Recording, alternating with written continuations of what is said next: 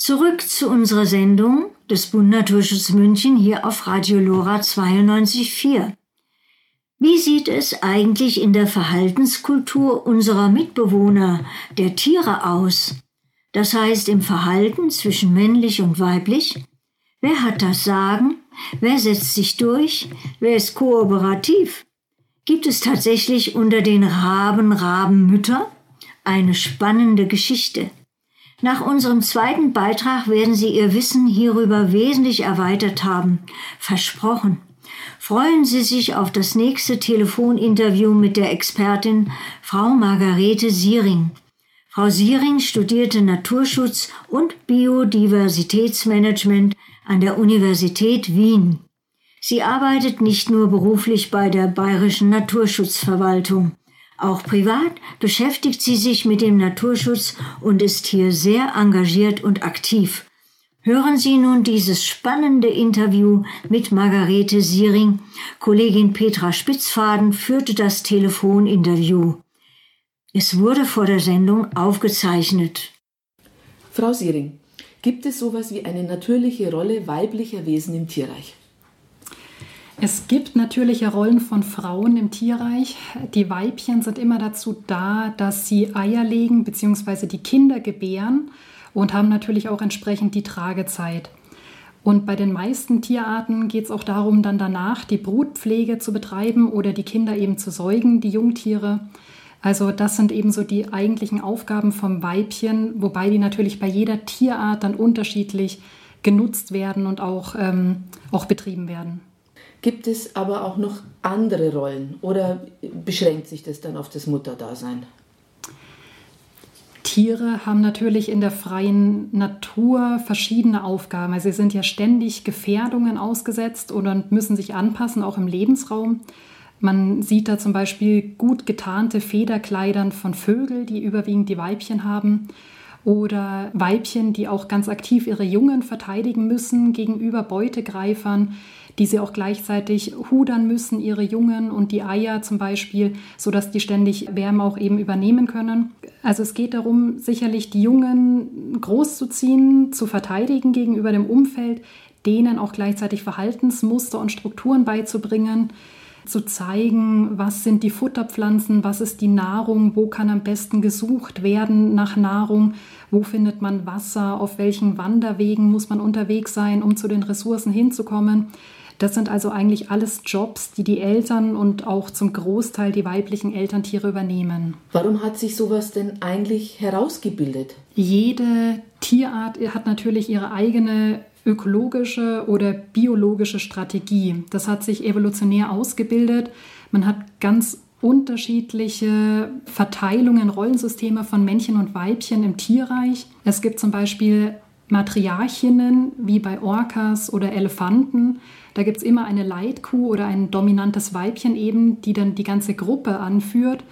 So auch bei Elefanten ist es zum Beispiel davon abhängig, wie die Großmutter quasi ähm, ihr Wissen weitergibt an die komplette Elefantenherde. Also alles hängt eigentlich ab von dieser Leitkuh, die eben so ihr Wissen, was sie über Jahrzehnte gesammelt hat, eben weitergibt. Wo sind Ressourcen, wo gibt es Nahrung, wo, gibt es Wasser in so einer Elefantenherde, die besteht eigentlich überwiegend auch nur aus weiblichen Tieren und eben Jungtieren bis zu dem Alter, bis sie geschlechtsreif werden. Da müssen dann Jungbullen noch abwandern. In unserer Gesellschaft ist es eher so, dass es ja das traditionelle Frauenbild ist, dass die Frauen sich um den Nachwuchs kümmern, während die Männer das Essen für Frau und Kind heranschleppen.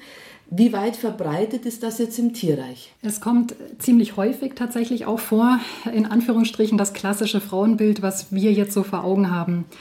Wenn ich da jetzt zum Beispiel an die Greifvögel denke, ist es meistens so, dass die Greifvogelweibchen sehr viel größer sind wie die Männchen. Man spricht dann immer vom kleineren Terzel, das ist dann das Männchen. Und das Weibchen ist einfach schon von dem ganzen Körpergewicht und vom Volumen her eben deutlich größer. Und das Weibchen ist eben diejenige, die dann im Nest ist und auch brütet und auch die Jungen eben dort ausbrütet. Und das Männchen ist eigentlich nur dazu da, das Futter heranzuschleppen, sich natürlich davor gepaart zu haben, bleibt dann auch bei dem Weibchen, muss das Futter heranschleppen, sprich er schlägt die Beute und er bringt sie bis zum Nest.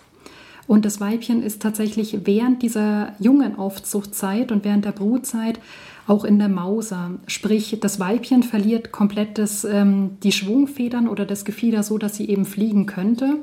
Sprich, das Weibchen ist flugunfähig und hat auch die flugunfähigen Jungen im Nest. Und das kleinere Männchen schlägt, wie gesagt, die Beute und bringt sie dann bis zum Nest. Und oftmals ist es so, dass das Weibchen sehr, sehr aggressiv gegenüber Eindringlingen im unmittelbaren Nestumfeld reagiert. Und es kommt durchaus vor, dass zum Beispiel Habichtsweibchen oder auch Wiesenweinweibchen dann dieses Nestumfeld auch gegenüber dem eigenen Männchen, also gegenüber dem eigenen Vater der Jungen auch verteidigen. Und die Beuteübergabe geht deswegen ziemlich schnell vonstatten. Also oftmals wirft er im Flug nur die Maus, die er zum Beispiel gerade gefangen hat oder so, einfach zum Nest hin. Und sie übernimmt es dann vielleicht auch mit einem kurzen Aufflug so entgegen und geht dann aber sofort wieder zum Nest runter. Ist es dann durch die Bank so, auch bei allen Vögeln? Also so monogame Beziehungen, ähm, wie wir sie betiteln, gibt es natürlich jetzt auch in der Tierwelt. Das gibt es immer wieder bei Säugetieren, als auch bei Singvögeln. Da ist es eigentlich schon relativ weit verbreitet, wobei wir bei so einer monogamen Beziehung nicht davon ausgehen müssen, dass die lebenslang sich treu sind. Also ist zum Beispiel festgestellt worden, dass Kohlmeisenmännchen, auch wenn sie ständig beim Füttern helfen, genauso wie das Weibchen, also gemeinsam sich ähm, partnerschaftlich quasi um die Jungen, um den Nachwuchs kümmern und beide gehen eben auf Nahrungssuche, da kommt es öfter vor, dass das Kohlmeisenmännchen gar nicht seine eigenen Jungen großzieht, weil genetisch hat man das ebenso bewiesen, dass die, die Jungen von dem Kohlmeisenmännchen quasi gar nicht seine eigenen sind. Also sprich, sie ist irgendwann in der Paarungszeit untreu gewesen und hat sich mit einem anderen Männchen verpaart. Und das ist eigentlich bei jedem Kohlmeisenpärchen so. Ist ja wirklich spannend. Gibt es denn auch Fälle, wo Weibchen eher dominieren oder Männchen sogar komplett von Frauen abhängig sind oder von Weibchen? Es gibt zum Beispiel die Tüpfelhyäne in Äthiopien oder am Horn von Afrika. Da ist es so, dass eine weibliche Tüpfelhyäne eben gibt, die den Clan leitet, also diesen sogenannten Hyänenclan. Und da ist es auch so, dass die äußeren Geschlechtsteile von Männchen und Weibchen der Tüpfelhyäne relativ ähnlich aussehen. Also auch beim Weibchen ist die Klitoris nach außen hin relativ groß ausgeprägt und es eigentlich sieht fast schon aus wie ein Penis. Und die weiblichen Tüpfelhyänen sind sehr, sehr viel größer wie die Männchen und die Männchen sind also entsprechend untergeordnet. Und eigentlich hat das Hyänenmännchen in dem Clan fast nichts zu sagen. Also er selbst ist eigentlich nur für die Paarung da, muss sich entsprechend unterordnen unter den Weibchen. Kommt es vor, dass weibliche Tiere die Aufzucht ihrer Jungen an andere delegieren? Das kann durchaus vorkommen. Es gibt auch sogenannte Kinderkrippen immer wieder in der Tierwelt. Zum Beispiel ist das bekannt beim Emu oder auch beim Vogelstrauß. Da legen verschiedene Weibchen Eier in ein Nest, was der, das Vogelstraußmännchen zum Beispiel hat. Und der brütet dann quasi die Eier aus von verschiedenen Weibchen und führt dann quasi auch diese Jungen groß. Also das kann durchaus vorkommen, dass das Weibchen die komplette Brutpflege als auch das Ausbrüten eben von Eiern abgibt. Überwiegend gibt sie es da an die Männchen ab. Ein ganz anderes extremes Beispiel, das gibt es eben auch bei uns in Bayern, vor allem in Nordbayern auf sandigen Böden kommt ähm, die Geburtshelferkröte vor. Und die Geburtshelferkröte, da wickelt sich das Männchen die Laichfäden um seine Hinterbeine und geht mit denen dann auf Wanderschaft, kann, kann also ausweichen, wenn irgendwo der Tümpel austrocknet und kann immer wieder die Eier befeuchten, aber dann eben auch wechseln in andere so temporäre Gewässer. Das ist eben die Überlebensstrategie der Geburtshelferkröte, dass eben das Männchen, der flexibel ist mit den Eiern und eben erst dann, wenn wirklich die Kaulquappen schlüpfen wollen, dann beginnt er den Laich eben wirklich dann ins Wasser abzulegen. Das klingt ja fast so, als wären die Krötenmütter richtige Rabenmütter. Wo kommt denn dieser Begriff der Rabenmutter eigentlich her? Sind, wie sieht es denn bei den Raben aus? Also der Begriff Rabenmütter ist tatsächlich falsch, muss man jetzt sagen. Rabenmütter sind das komplette Gegenteil. Also es sind hochintelligente, fürsorgliche Mütter gegenüber ihrem Nachwuchs, gegenüber den Jungvögeln. Wenn ich da zum Beispiel an den Kolkraben denke, der brütet bereits im Januar sitzt also bei zum Teil minus 10 Grad oder minus 15 Grad auf den Eiern und äh, schützt die eben vor Kälte und vor Schneefall und gleichzeitig schützt er auch später die Jungvögel vor zu starkem Sonnen, Sonneneinstrahlung und so weiter.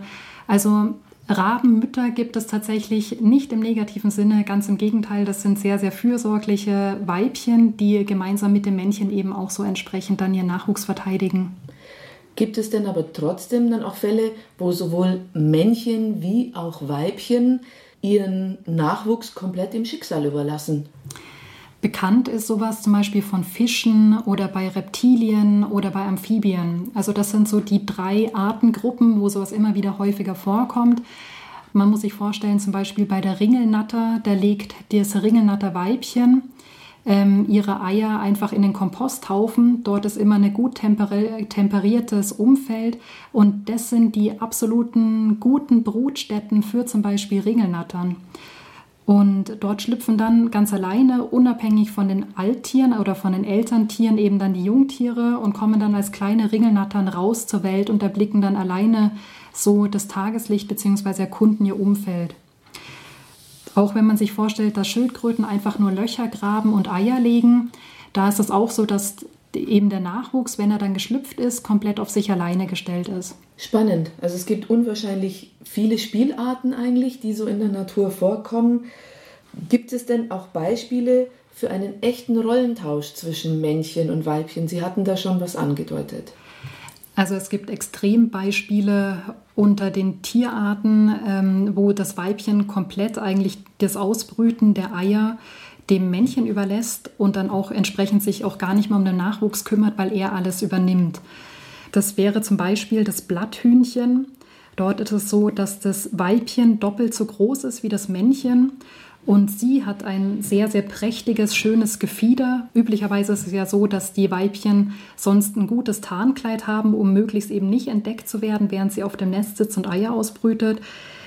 Bei dem Blatthühnchen ist es eben genau das Gegenteil. Also sie ist dominant und prächtig, zeigt auch das entsprechende Balzverhalten und Revierverhalten, während das Männchen schlicht gefärbt ist und gut getarnt ist. Und entsprechend übernimmt er dann, wenn sie die Eier gelegt hat, in ein Nest das Ausbrüten und auch die Jungenaufzucht. Das andere Beispiel für den Rollentausch wäre das Seepferdchen.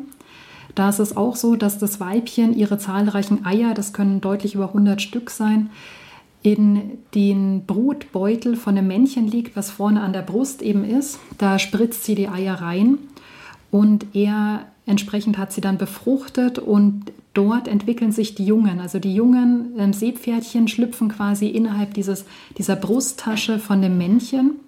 Und erst wenn sie fertig sind, kommen die kleinen Seepferdchen aus seinem Brustbeutel heraus. Spannend, es gibt also wirklich ganz viele unterschiedliche Varianten, was so die Natur da an Rollen bereithält und sich ausgedacht hat. Jetzt neigen wir ja dazu, tierisches Verhalten auf den Menschen zu übertragen, beziehungsweise menschliches Verhalten mit dem Tierreich zu begründen. Schließlich sind wir ja auch Säugetiere. Wie fundiert ist jetzt so eine Argumentation?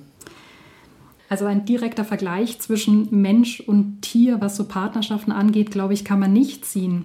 Aber wenn man jetzt einfach mal auf unsere nächsten Verwandten schaut, ähm, die Bonobos, die Zwergschimpansen sind ja zu 99 Prozent mit den Menschen verwandt.